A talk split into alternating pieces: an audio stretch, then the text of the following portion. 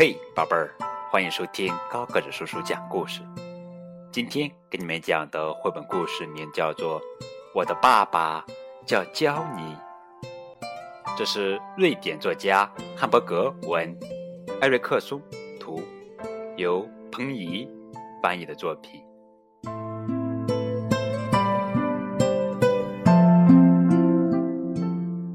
火车就要来了，爸爸坐的火车。秋天开始的时候，我和妈妈搬到了这座小城。从那以后，我一直都没有见到过爸爸。不过今天我可以和爸爸一起度过了。你听到了吗，迪姆？焦尼到来之前，你待在这里不要动。妈妈说完，把我留在站台上就走了。我的名字叫迪姆，爸爸叫焦尼。火车终于来了，它呜的发出一声好像叹气的声音，哐当哐当哐当哐当，一下停了下来。是不是从很远的地方跑来，累坏了呢？车门吱的一声，吐了口气，慢慢的打开了。啊，爸爸！不过我按照妈妈说的，站在站台上一动也没动。于是爸爸奔了过来，一把就把我抱了起来。啊哈，蒂姆，我总算来了。我好想见你。今天我们两个人干什么呢？这还用问吗？放心，我知道，做爸爸和我想做的事儿就行了呗。一出车站，就有一家卖热狗的小店。我刚一停下，爸爸就叫道：“给我两份热狗。”我只要番茄酱，不要芥末酱。我连忙补充说道。然后我们两个人大口大口的吃起了热狗。爸爸很快就吃完了。我用手指着爸爸，告诉热狗店的阿姨：“这是我爸爸，他叫焦尼。”我们到了电影院，这里正在放映动画片。你是不是很喜欢动画片？爸爸问道。我使劲的。点了点头，在检票口，一位留着胡子的伯伯把两只票合在一起撕了。这是我爸爸，我们一起看电影。我告诉伯伯，电影院里面虽然黑黑的，却非常暖和，舒服极了。爸爸在不时的发笑，因为他的喉头在颤抖，所以我知道。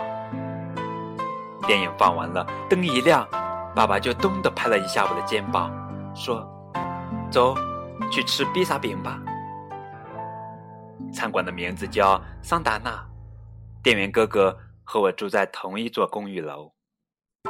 哥哥一看到我就叫了一声：“咦，这不是蒂姆吗？”“哦，今天我和爸爸在一起，他叫焦尼。”我把胸脯挺得直直的。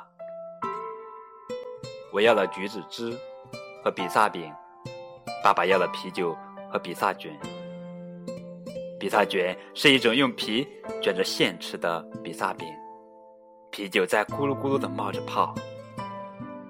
我把比萨饼的圆边都剩在了盘子里，爸爸却吃得干干净净，啤酒也全部喝光了，味道好极了。看见爸爸一边擦嘴。一边掏钱包，我就用店里所有人都能听到的声音叫了起来：“我爸爸要付钱啦！”走到外面，天已经有点黑了。爸爸看了一眼手表，到了晚上，爸爸就要回去了。不过不是马上就走，还有时间，去图书馆吧。我们并排坐在图书馆的椅子上。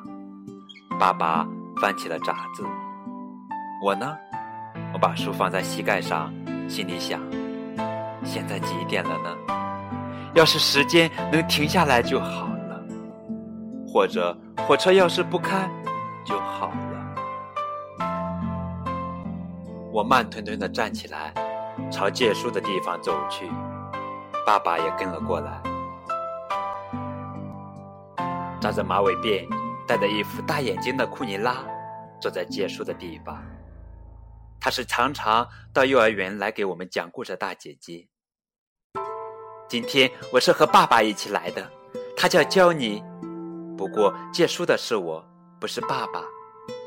我一边用手指着爸爸，一边说。库尼拉笑了起来，抱着书走出图书馆。爸爸说：“回家之前，我们一起喝点什么吧。”商店街的一角有一家咖啡馆。爸爸为了让我看清货架里的东西，把我抱了起来。付钱的时候，他也紧紧地抱着我。我要了苹果汁和小蛋糕，爸爸要了咖啡和肉松面包。把我放下来吧，我说。爸爸这才把手松开。爸爸喝完咖啡，时间终于到了。在往车站走的路上，我一直握着爸爸的手。爸爸的手好大好大，能把我的手整个包住。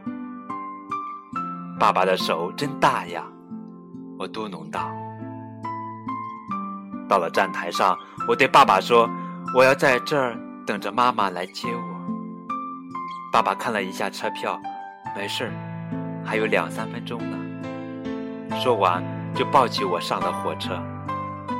火车里已经坐了好多人，有的人在往行李架上放箱子，有的人在挂大衣，还有一位老爷爷正要脱鞋。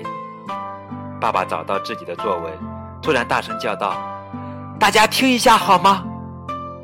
众人都停了下来，回头望着爸爸。脱掉了鞋子的老爷爷也愣住了，就那么穿着袜子站在那里。爸爸伸出一只手，大声的继续说：“这孩子是我的儿子，最好的儿子，他叫迪姆。”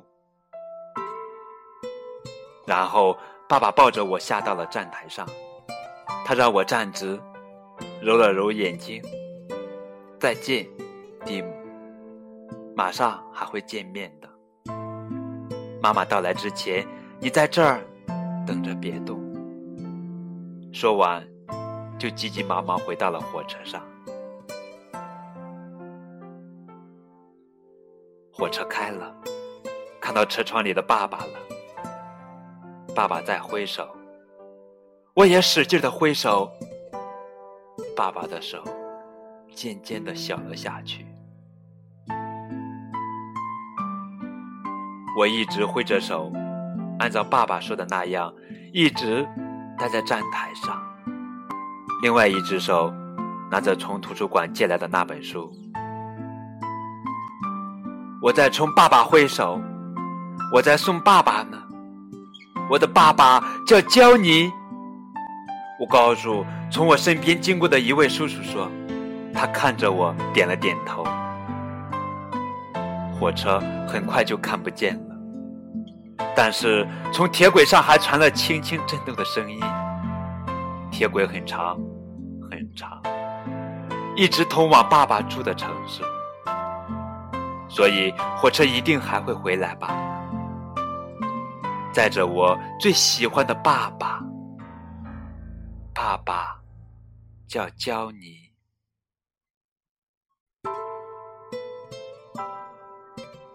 我和妈妈。等着你回来，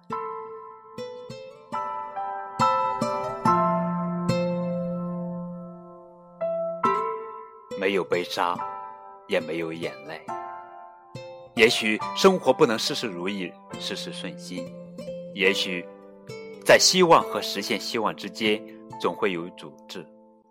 但是，只要拥有爱，只要沉着，不退缩，就会有勇气，有力量。